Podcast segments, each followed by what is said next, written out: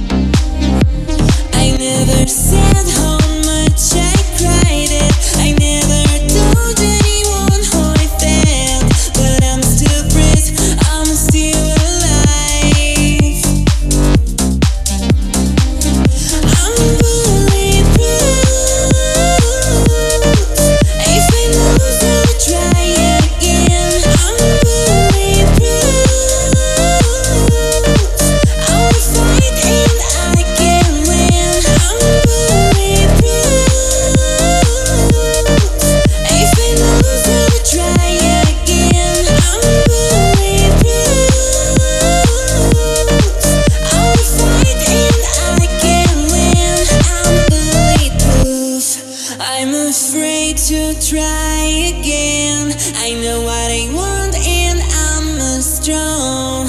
That's the reason why I'm still alive. I keep the best in my mind, but it's time to say goodbye because my deal is not to fade.